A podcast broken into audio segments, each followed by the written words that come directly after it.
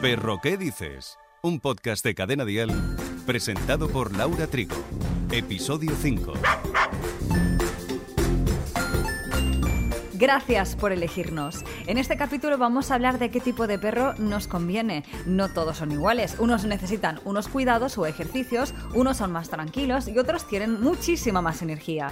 Veremos cómo somos nosotros y qué tipo de amigo peludete nos cuadra mejor según nuestra personalidad y estilo de vida. No solo a los humanos, a ellos también les haremos un favor.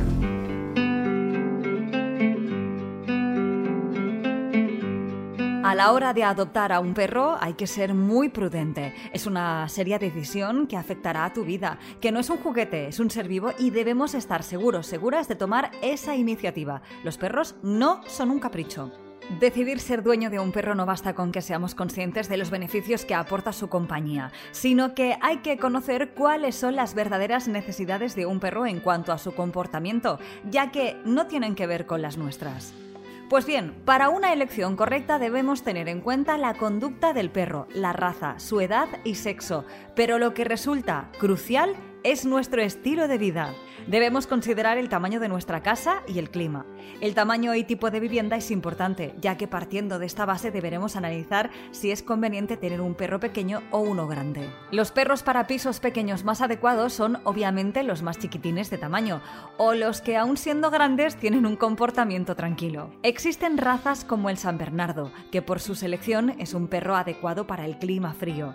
En cambio, si buscamos un perro para interiores o lugares cálidos por su baja tolerancia al frío, puede que nuestro perro sea un pequeño lebrel italiano. Eso sí, hemos de ser conscientes de que también deben salir a la calle, al parque con los de su misma especie, no exime de que sea un perro pequeño. Si además somos personas caseras, mejor escoger un perro que no necesite mucho ejercicio como un perro de raza gigante o de raza miniatura. Si por el contrario somos más activos y hacemos actividades en el exterior, aprovecharemos para elegir un perro que necesite ejercicio como un perro de pastoreo o un perro de caza. ¿Qué dices de nuestro tiempo libre? Mira, verás, los perros pueden estar solos en casa durante algunas horas. Casi todos se acostumbran a estar solos, al menos el tiempo que estemos trabajando, pero todos tienen una necesidad de ejercicio natural. Entonces pensemos, ¿tenemos ese tiempo para dedicarle cada día a nuestro amigote lo que necesita? Eso se aplica también a las vacaciones, de modo que antes de decidir convivir con un perro debemos tener claro si nos lo vamos a llevar de viaje con nosotros o lo dejaríamos al cuidado de otra persona o en una residencia. Porque si pensamos ir con nuestro nuevo peludo a todas partes, deberemos disponer de la información necesaria sobre los espacios donde se admitan mascotas, desde hoteles a restaurantes hasta un centro veterinario. Vamos a ver, ¿qué tipo de familia tenemos? ¿Vivimos solos? ¿Tenemos hijos? Según la respuesta, la decisión es completamente diferente. Lo que sí tendremos claro es que la decisión de tener un perro como un miembro más de la familia deberá estar consensuada por todos. Con que haya alguien de la familia que no esté de acuerdo, el conflicto está asegurado. Cuando determinamos que un perro será el que nos acompañe gran parte de nuestra vida, una de las cosas que hay que tener en cuenta es si queremos un cachorro o un perro adulto, incluso un senior.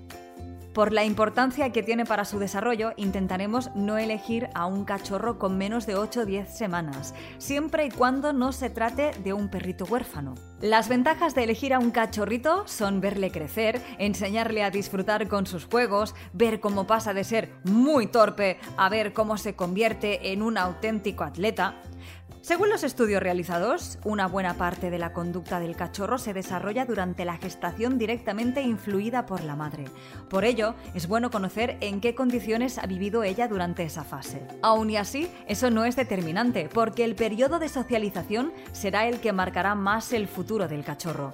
Por ello, nos aseguraremos de que el cachorro no ha sido separado de su madre durante este tiempo. Otra cosa a tener en cuenta por los costes adicionales son los cuidados veterinarios, ya que necesitará desparasitaciones, vacunas, identificación, esterilización, etc. Si elegimos un perro adulto, hay que saber que este ya tiene su carácter más marcado y hecho, que no un cachorro, lo que puede suponer un reto para un propietario novato. Como por regla general, tanto el perro adulto como el senior suelen llegar a casa mediante la adopción y desde una asociación protectora de animales, así que nos dejaremos aconsejar por sus responsables. No sin menor importancia, al adulto también lo llevaremos de visita al veterinario, porque no sería raro que tuviera alguna necesidad especial. Pensemos que estamos hablando de un perro de edad avanzada, así que lo tendremos en cuenta a la hora de escoger. Acoger a un perro adulto proporciona una segunda oportunidad a los que fueron abandonados y las asociaciones protectoras tienen muchos perros en adopción buscando un nuevo hogar. ¿Y sobre el sexo del animal? ¿Hay diferencias? ¿Qué piensas? Normalmente los machos son más grandes y algo más dominantes que las hembras. Ellas experimentan los celos periódicos, la menstruación. Sin embargo, aunque ellos no sienten esos celos propiamente dicho así, sí que tienen el impulso de cubrir sus necesidades y estar en contacto con hembras en celo, momento en el que también puede aumentar su sentido independiente y la dominancia frente a otros machos. Mantendremos precaución porque a veces se escapan en busca de una hembra en celo. Por todo esto, a la hora de escoger un perro deberemos tener en cuenta sus sexo, o al menos si no hay la intención de esterilizarle. Hay muchas diferencias entre ellos, pues como el carácter de las personas, cada uno tiene sus propias características y por ello nos hemos de informar bien. Pero ¿cómo suele ser el comportamiento del perro? Perro, ¿qué dices? Un podcast de cadena dial. A la hora de decidir tener un perrete no basta con ser consciente de los beneficios que nos aporta su compañía, que claro que son muchísimos. Hay que conocer cuáles son las verdaderas necesidades que poseen. Recordemos que es una especie sociable, por el que tolera muy mal estar solo durante mucho tiempo. Es más, eso puede generar graves problemas de comportamiento, como la ansiedad del perro por separación. Requieren ejercicio e higiene. Las necesidades de ejercicio de un perro varían con su tamaño, pero también influye su complexión.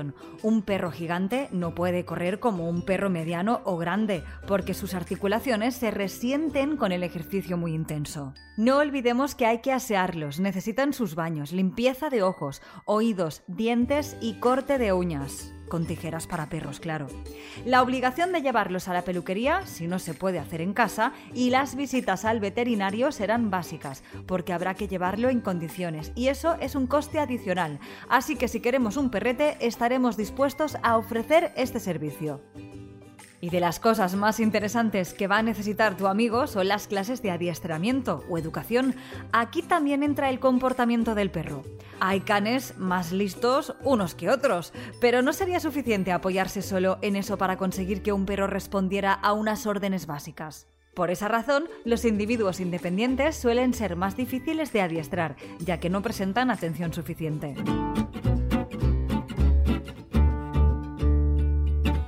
Cuando nos planteamos acoger a un perro, lo primero que debemos considerar seriamente es si disponemos del tiempo y la predisposición para hacerlo. Incorporar a un perro en nuestra rutina, sobre todo si es un cachorro, implica un nivel de dedicación y esfuerzo importante, que puede modificar mucho nuestro estilo de vida. No solo de peludos vive el reino animal.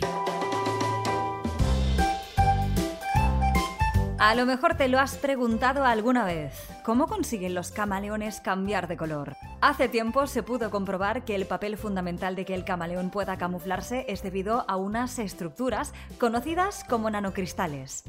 La superficie exterior de la piel de estos reptiles es transparente. Por debajo de ella se encuentra una primera capa de células con pigmentos de color amarillo.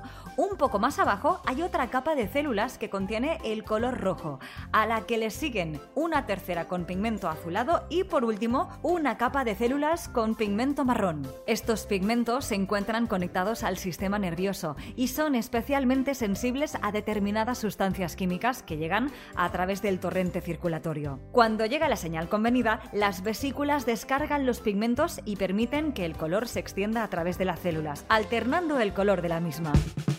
Y la semana que viene, en Perro ¿qué dices? Atención, porque ya conociendo algo más de nuestros amigos peludos en anteriores episodios, en el próximo capítulo entraremos en materia y hablaremos de la educación canina, obediencia básica. Perro ¿qué dices? con Laura Trigo. Suscríbete a nuestro podcast y descubre más programas y contenido exclusivo accediendo a Dial Podcast en cadenadial.com y en la aplicación de Cadena Dial.